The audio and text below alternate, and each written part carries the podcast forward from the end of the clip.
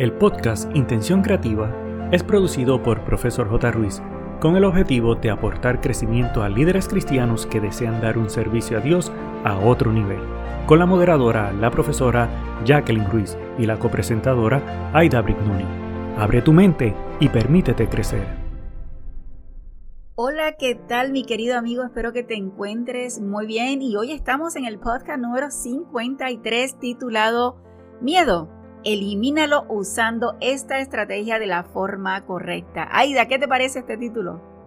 Bueno, pues te diré que lo primero que a mí me viene a la mente cuando yo escucho la palabra miedo, pues lo que pienso es que algo te está paralizando. Por ejemplo, cuando tú tienes que hablar en público, te surge un miedo, te sudan las manos, se te seca la voz, te tiemblan las piernas, las palpitaciones se aceleran. Bueno, es una reacción normal cuando esto hasta los famosos actores le pasa a los deportistas que son exitosos, a los músicos que son profesionales.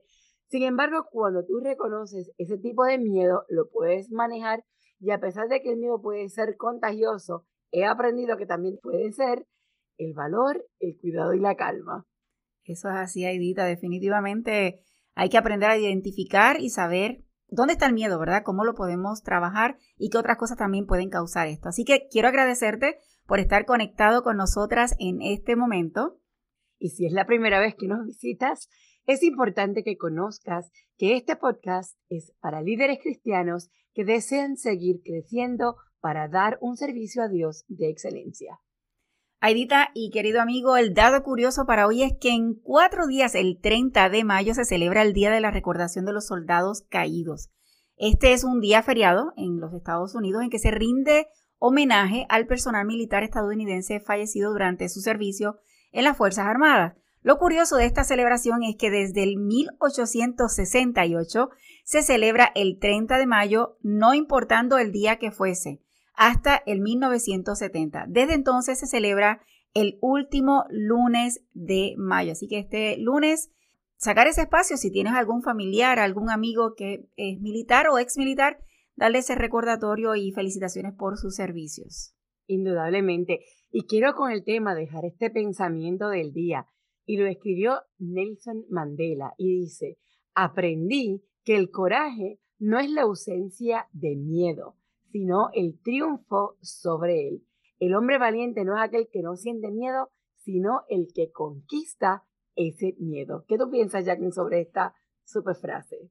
Definitivamente, y creo que es mejor tener miedo y hacer lo que tenemos que hacer, aunque tengamos terror por dentro, pero lo importante, ¿verdad? No dejarnos vencer por el miedo porque nos paraliza y no, no nos permite realizar tantas cosas hermosas que podríamos hacerlo simplemente por el miedo, que puede ser infundado o puede ser no necesariamente real, así que hay que trabajarlo. Ahora, ya reflexionaste, querido amigo, con el título del episodio de hoy, miedo, elimínalo usando esta estrategia de la forma correcta. La idea de levantarse y hablar delante de un grupo de personas puede poner en dificultades hasta la persona que más confianza tenga en sí misma. Y yo creo que todos hemos pasado por esto. Bueno, tal vez no todos, pero muchos hemos pasado por esto. Y la verdad es que la ansiedad o el miedo escénico es algo muy real y muy común, pudiendo llegar a convertirse en una condición clínica de cierta gravedad clasificada como un trastorno fóbico específico. Estar preparado es la primera estrategia para vencer el miedo escénico. De hecho, Jacqueline, hay un libro que escribió Joseph O'Connor y se llama Liberarse de los miedos y él recomienda cinco minutos de preparación por cada minuto de presentación o exposición pública.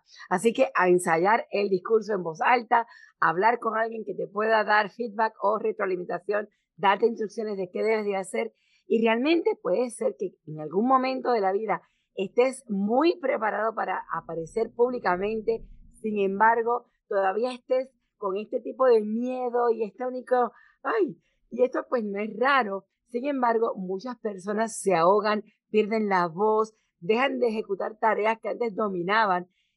Y lo importante de todo esto es que no importa si has hecho discursos perfectos en el pasado, puede causarte la falta de aire, la incapacidad de manejar ese estrés y te puede pasar en cualquier momento, independientemente de lo profesional o de lo acostumbrado que estés a hacer esto. Ahora te estarás preguntando cuáles son las causas del miedo escénico.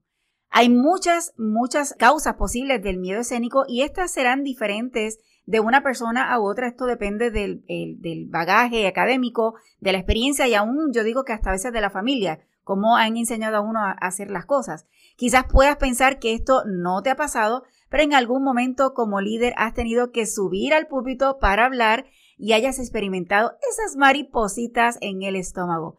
De esto es lo que hablamos y es reconocer las causas del miedo escénico esto te ayudará a vencerlo. Así que vamos a comenzar con cuáles serían las causas comunes para esto.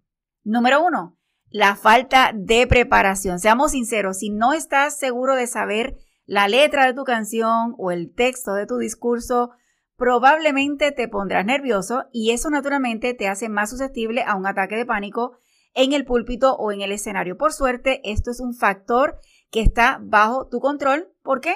Solamente tienes que hacer qué? Practicar, practicar y practicar, sea frente al espejo, frente a una persona. Y me encantó lo que dijo Edita, que este libro indica que cinco minutos por cada, ¿por cada qué, Edita? Un minuto de exposición.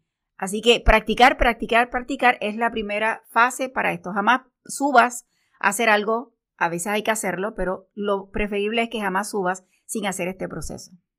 Otra causa, Jacqueline, es la falta de experiencia. Y aunque cualquiera pudiera tener miedo escénico, cuanto menos experiencia tengas, más probabilidades tendrás de tener ansiedad por este desempeño. El hecho de ser algo nuevo, ya esto puede predisponerte a tener cierta ansiedad anticipatoria. O sea, que el hecho de que no tengas mucha experiencia previa puede causarte este temor en el escenario, en el púlpito, en el momento que te tengas que presentar ante el público. Ahora, la clave de todo esto es que mientras más te expongas, vas a ver que no hay nada que temer porque vas adquiriendo esta experiencia poco a poco. Definitivamente, yo siempre he dicho que, los que las personas que nos atrevemos a participar en la iglesia o que nuestros padres casi medio nos obligan a participar desde niños, nos facilita el proceso porque vamos practicando a través de los años.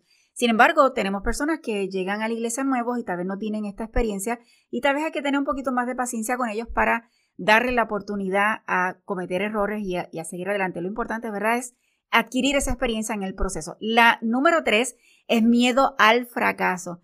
No se puede evitar esta realidad. Enfrentarse a una audiencia es arriesgado en gran medida porque siempre existe la posibilidad de equivocarse y que la gente estará allí para presenciar tu error. Por supuesto, estas mismas personas están allí para presenciar tu éxito mucho más probable, así que concéntrate en esta posibilidad. Quiero hacer una historia. Hace muchos años atrás estaba en una iglesia de muchas personas y yo estaba dando los anuncios y de pronto la esposa del pastor tiene un nombre muy parecido a una cantante cristiana en Puerto Rico, comienza igual. Así que yo voy mencionando que el club de, ¿verdad? de los niños en la iglesia iban, estaban recolectando alimentos para el campamento. Y menciono al final, comuníquese con fulana de tal y menciona el nombre de la cantante. Entonces toda la iglesia me responde y me dice no. Y yo me doy cuenta de lo que ellos dicen, no de lo que yo dije. Y le pregunto, ¿qué fue lo que dije? Y ellos a coro, le estoy hablando de una iglesia de más de 300, 400 personas llena, que a coro me dicen el nombre de la esposa del pastor. Y yo a todo esto no entiendo lo que ellos dicen. Y le digo, bueno, significa que ustedes están pendientes, termino mis anuncios, bajo, y me siento al lado del pastor y le pregunto, ¿qué fue lo que la gente dijo? Y él comienza a reírse y dice, ¿tú no escuchaste ni entendiste lo que ellos dijeron? No, ¿qué fue lo que dije mal? Entonces él se iba a morir de la risa porque él dice, lo manejaste súper bien allá arriba, no diste a demostrar que, es más, todo el mundo pensó que lo más seguro tú entendiste lo que la gente dijo y en realidad no fue así. Así que no tengas miedo a cometer errores porque nadie es perfecto. Simplemente, como eh, mencionamos antes, en el proceso de practicar, en el proceso de crecimiento, esas mismas personas también tendrán la oportunidad de verte haciéndolo bien. Fíjate, Jacqueline, tu amigo que me escuchas, hay otra razón y es la ansiedad previa. Y es que algunas personas simplemente tienden a ser ansiosas en muchas situaciones de la vida por tener desbalances en la química de su cerebro y esto pasa.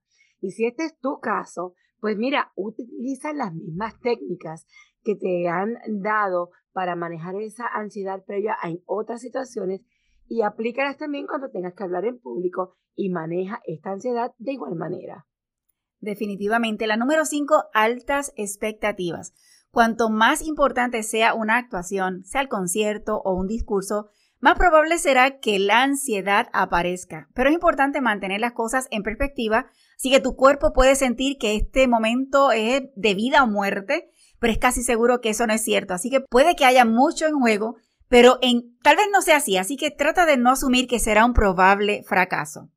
Ahora, ¿cómo superar el miedo escénico? Tú como líder debes de tener estas herramientas muy presentes y antes de que este miedo escénico llegue a convertirse en un trastorno psicológico, en cuyo caso, dígase de paso, es necesario contar con la ayuda profesional, hay algunas formas que recomiendan los profesionales para contrarrestar este sentimiento de ansiedad. Por ejemplo, el primer punto es reconocer tus miedos. A menudo, cuando tú admites que estás nervioso, la ansiedad disminuye y una forma de hacerlo es haciendo uso de imágenes mentales. ¿A qué te, me refiero con esto? Pues imagínate que te está la gente burlándose de ti o que te está insultando. Pues mira, desconecta esa imagen de tu mente que es algo negativo y inmediatamente formula algo positivo, una que de verdad muestre el éxito de tu discurso.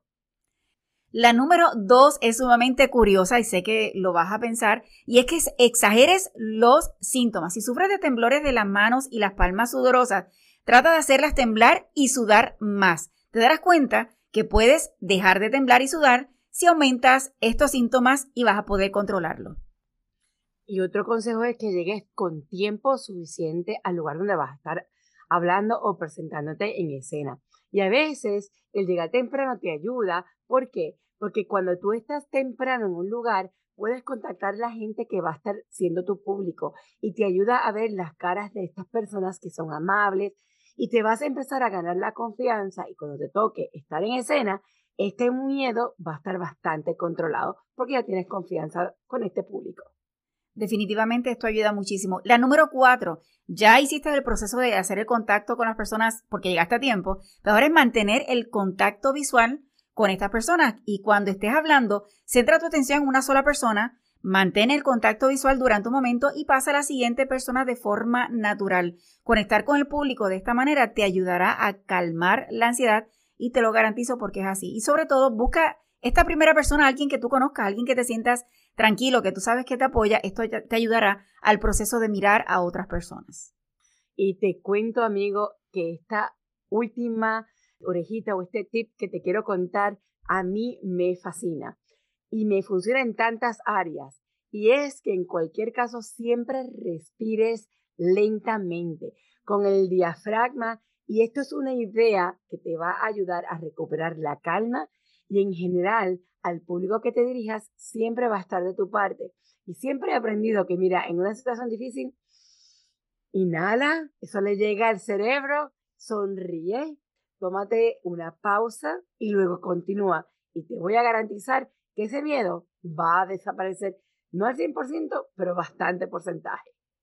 Mi querido amigo, el miedo es una percepción que está en tu mente por lo que te insto a que le pidas a Dios dominio propio para poder enfrentar tus miedos y tener la fe que Él está contigo y siempre. Oye bien eso, está contigo siempre. El tener miedo no significa que no seas bueno en lo que haces. Con la práctica puedes aprender a controlar tus síntomas y después de un tiempo notarás que tu ansiedad por el desempeño es menos intensa o aparece con menos frecuencia. Mientras tanto, siéntate orgulloso de estar enfrentando tus miedos.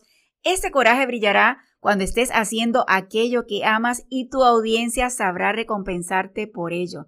Además, Dios nos dice en la Biblia 366 veces, no temas. Yo estoy contigo, lo que te provee una promesa para cada día del año, incluyendo el año bisiesto. Es por esto que no hay nada más que temer al estar alineado con Dios.